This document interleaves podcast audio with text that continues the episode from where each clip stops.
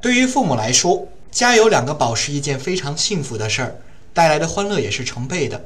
只是有的时候，细心的父母会发现，家里妹妹的到来对哥哥也是一种无形的压力。两个孩子的父亲，哥哥的感受是如何被照顾，妹妹的发言权又是如何被维护的呢？Hello，各位亲爱的家长，各位亲爱的同学，大家好！我非常荣幸的被邀请来参加了科学家长观的这个年度讲演。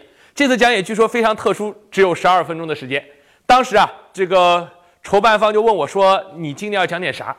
其实我想了想啊，好多观点平时也跟大家交流过，所以我今天想跟大家聊一聊，真的是在我自己的家庭里啊发生的一些事儿。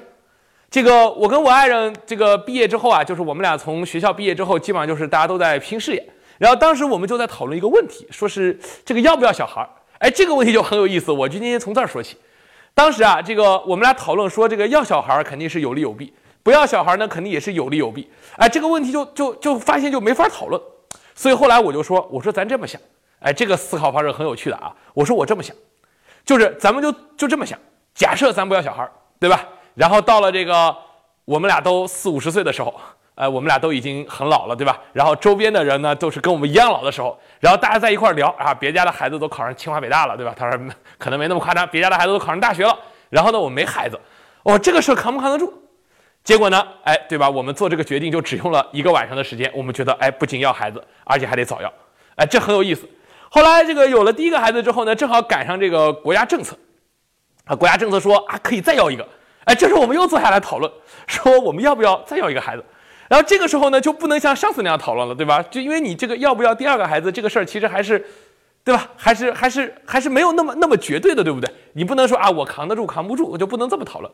那这个时候，我们就在想一个问题，就是说这个有第二个孩子，对于第一个孩子会有什么影响？哎，当时我们就就觉得，哎，有了第二个孩子之后啊，他一定能让老大学会分享，对吧？因为毕竟家里多了一个人，而且他有个弟弟或者妹妹之后呢，对他的性格培养是有好处的。然后呢，后来我们盘算了一下，对吧？主观的、客观的，这个决策就用了更长时间。后来我们决定呢，哎，我们再要个孩子。哎，这个时候就会有一个，因为我们也没有要过两个孩子，而且我是独生子女，然后我爱人呢是他是家里的老二，然后这个时候，但是他跟哥哥差了六岁，所以这个事儿我们俩对两个年龄比较接近的孩子其实是没有认识，所以这个时候我们就在想说，如果要了老二之后，老大会有什么反应？当时老大多大呢？当时决定要老二的时候，你看你要怀孕还得十个月呢，所以决定了要老二的时候，老大是三岁。那这个时候我们就找他商量了，可能大家会说你找一个三岁的孩子商量啥？啊，我们真是是很认真的找他商量，说你想要个弟弟还是想要个妹妹呢？啊，当然这个你可以说我们诱导性提问了，对吧？然后这个我儿子是这么说的，我想要个哥哥。哎呀，我们说这个好像有点难度啊，对吧？你要个哥哥这个事儿不太好弄。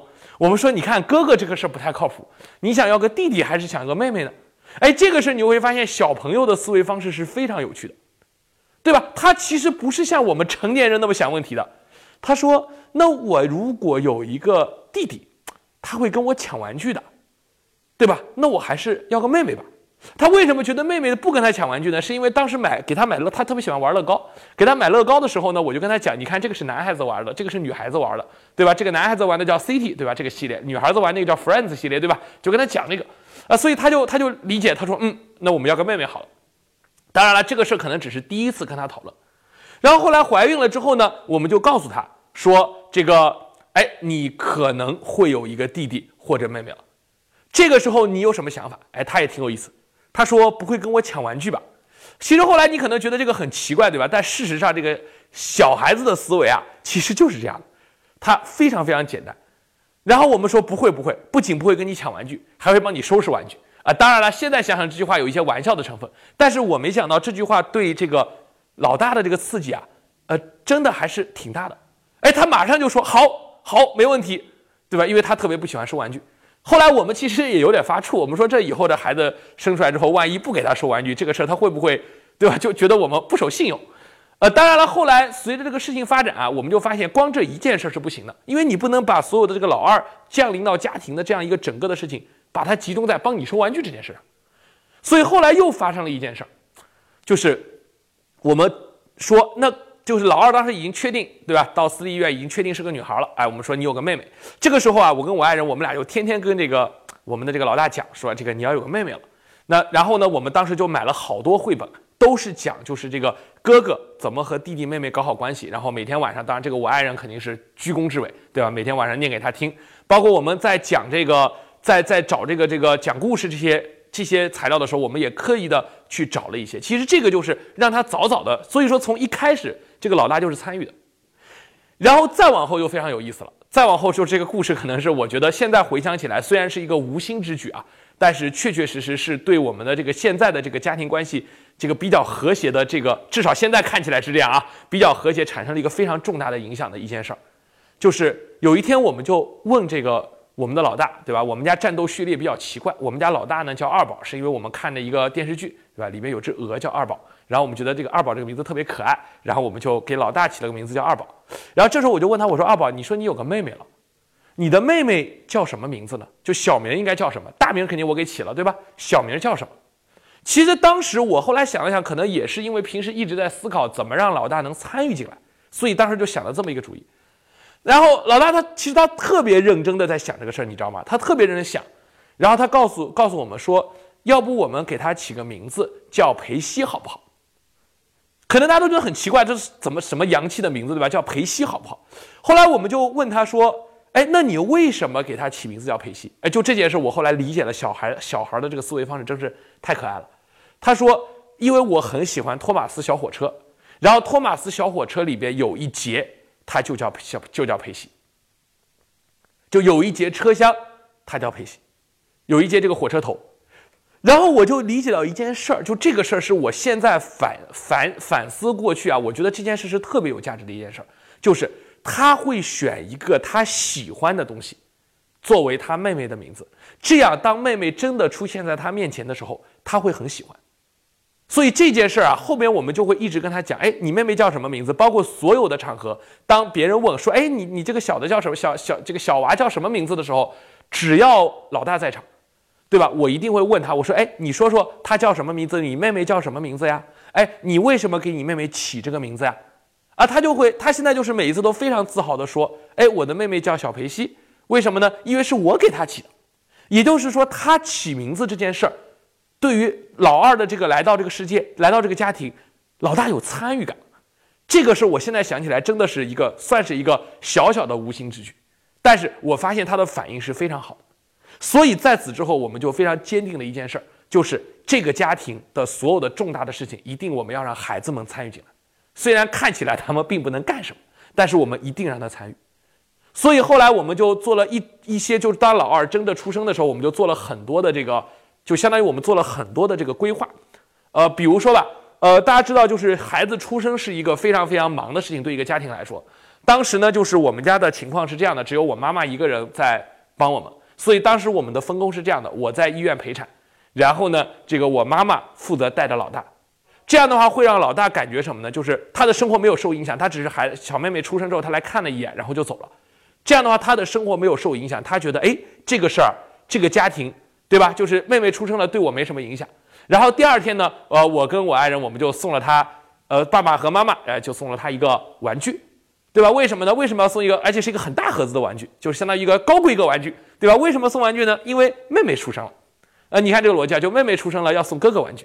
然后还有，我们现在家里还有一点，我们也在不断的努力做好的，就是我们不去对比老大和老二，就相当于两个孩子在一块儿，你要让他们平等的参与到这个家庭啊。反正我的习惯是一回家，对吧？谁醒着就先问候谁，对吧？如果都醒着，我一般是先跟老大问好，二宝晚上好，对吧？他对我爱理不理，对吧？所以有时候一专注又不理我，然后我就说，哎，小皮西晚上好，对吧？然后这个这个小小娃就看着我，他估计他得看个五秒钟，可能才认出我来，然后咯咯咯冲我笑一下。对吧？然后我去抱抱老大，抱抱老二，对吧？基本上我我我习惯是这个顺序，对吧？就就我们尽可能避免让两个孩子比较，然后这时候呢，老大的这个参与感就体现出来了，对吧？然后我们会经常跟他说说，要不你来抱抱妹妹。其实啊，一开始他的心里是是是肯定是是抵触的，我们能感觉出来，就他会变得更加敏感，他会变得更加的去这个这个追求关注。但这个时候呢，如果你忽略了这个这个参与感，你让他说你别吵啊，我在弄妹妹呢，你别吵。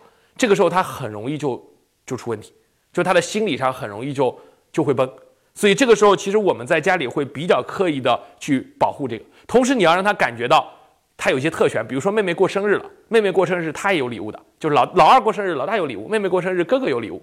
然后呢，比如说现在妹妹还小，对吧？所以我我会我会跟我会单独跟老大制定一个旅行计划。我说你看，我们带你去玩，为什么呢？因为妹妹还小，对吧？所以说我们现在只带你去，等你们都大了呢，我们就带你们一块儿去，对吧？这样的话，这个老大会感觉到，哎，这个好像我还有些特权，对吧？这个他会他会觉得很开心。然后还有呢，就是我们家有一个固定的这个传统，也是非常有意思啊，就是我们每年在结婚纪念日的时候会开一次这个家庭的年度战略会。这个已经坚持了从这个结婚那一年，第二年从结婚第二年开始，就我们每年都开，然后去讨论这个我们明年家庭有哪些重大决策，对吧？然后每个人分一分绩效目标，对吧？这个你们都懂的。然后，然后呢，今年呢，今年孩子老大已经五岁了，所以今年的这个家庭的这个战略会议啊，可能就我现在正在筹划着，对吧？正在做工作，就是让老大呢，对吧？让这个这个我儿子也能参与进来，对吧？他要能参与我们的这个决策。有时候他能参与啥呢？至少我得给他定个目标吧，对吧？我说明年咱们得定一个目标啊，对不对？对吧？有时候定什么目标呢？啊，这个幼儿园的第一名嘛，啊，不是这些目标。我觉得就应该是一个，我正在我我这两天在思考这个问题，是应该引导他定一个他每天或者说每周或者说这种长期来看他能看得着的一个目标。呃，我暂时想到一个，不一定是最好的，可以跟大家分享一下。我想说明年呢，你你你要把家里的乐高，对吧，搭成成品。然后呢，我们可能要，比如说，假设一周搭一个的话，我们要拍五十张照片，对吧？然后我给你准备一面墙，你把你搭的乐高拍成照片，对吧？然后你录一段故事，说你为什么要搭这个，给大家介绍一下，我们把它贴在墙上，哎，就可能是这样的一个目标。我现在正在正在想这个问题，可能还有更好的。但这个事情呢，其实也是会让这个孩子他对这个家庭的这个决策有充分的参与感。其实讲这些故事，主要是跟大家分享的就是。我一直，我其实这个事情并不是我运筹帷幄，对吧？运筹帷幄，军中决胜千里之外啊，其实根本不是。我觉得每一个家庭可能都是一样的，都是走一步看一步，每个家庭都是。只不过呢，就在这个事情上，我真的是现在非常庆幸，就是我们家在两个孩子的关系的处理上，至少他们俩现在虽然会偶偶有小摩擦，但是至少没有在在你能感觉到他们整体上是和谐的，对吧？这个二宝每次回家啊，幼儿园回家要抱抱妹妹。对吧？然后这个妈妈回家之后要把奶带回来，说啊，小飞行，你的奶来了，对吧？你的快递来了啊，都会有这种非常非常有趣的故事。所以说，我觉得希望能把这段经历呢，跟大家分享。其实一个孩子在家里的参与感，真的是非常重要的。好，这是我今天给大家带来的分享，谢谢大家。